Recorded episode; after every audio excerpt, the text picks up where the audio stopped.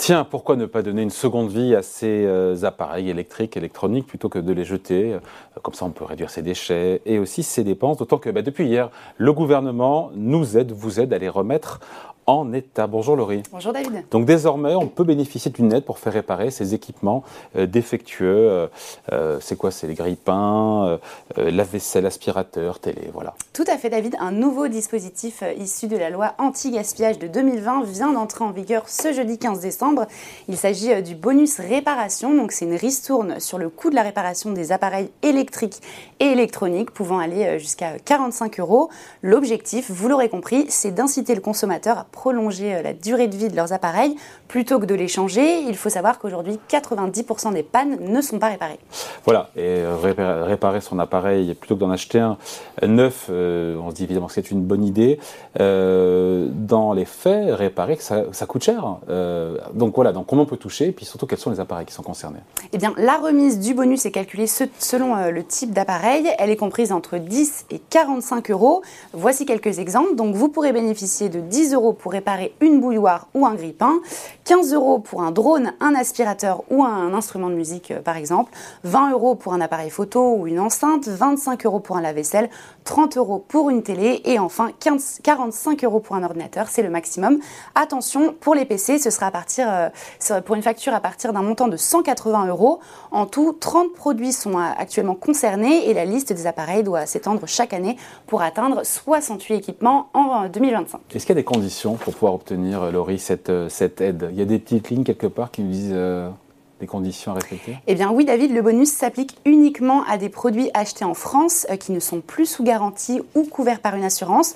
Donc pas de bonus en revanche pour le remplacement d'accessoires, de batteries ou si le problème provient d'un usage non conforme par exemple.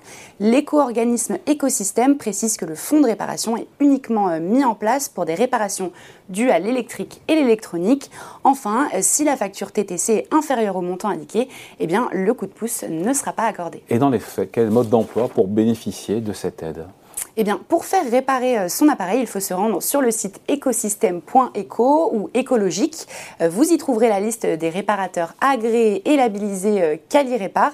Actuellement, 400 magasins et 700 réparateurs à domicile sont labellisés sur le territoire métropolitain et le gouvernement vise les 10 000 magasins d'ici 2027. Donc, un objectif assez ambitieux. Bon, comment ça se passe concrètement, Laurie? Il faut d'un côté payer le coût de la réparation, puis après on fait une demande d'aide Eh bien non David, la réduction est automatique, elle est automatiquement appliquée sur la facture de manière visible. Les professionnels sont par la suite remboursés via un fonds doté de 410 millions d'euros sur 6 ans, alimenté par les fabricants. Entre 10 et 45 euros d'aide, on prend évidemment, mais est-ce que c'est suffisant? Est-ce que c'est vraiment intéressant cette aide de l'État? Eh bien David, j'ai envie de vous dire, tous les coups de pouce sont bons à prendre, mais cette prise en charge est jugée encore trop faible par l'ONG Zero Waste. L'enjeu est à présent de savoir si ce bonus euh, incitera réellement les consommateurs à faire réparer leurs appareils. De plus, le nombre de réparateurs agréés pourrait être difficile à atteindre. Certains craignent que les TPE aient du mal à obtenir le label euh, Quali-Répar. Pour cela, 31 critères sont évalués, comme par exemple la justification de l'origine des pièces, le détail des devis ou encore euh, les qualifications du, du personnel. Un label donc très exigeant qui pourrait décourager les petites structures. Bon, on finit là-dessus. Comment savoir si mon appareil, pour le coup, est réparable?